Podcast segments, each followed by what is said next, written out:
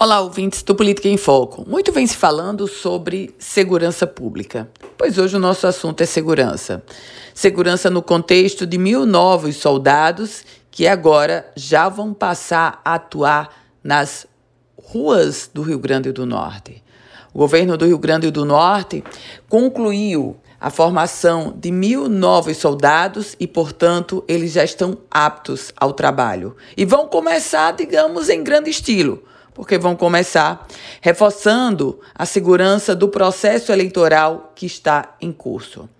Você pode se perguntar se esses mil novos soldados serão suficientes para suprir o déficit que nós temos hoje na Polícia Militar do Rio Grande do Norte. E eu já lhe digo que não. Eles não são suficientes. O déficit que nós temos hoje é de 6 mil pessoas, 6 mil militares na, na Polícia Militar do Rio Grande do Norte. Se vão entrar mil, claro que não cobre o déficit, mas é um reforço para a segurança.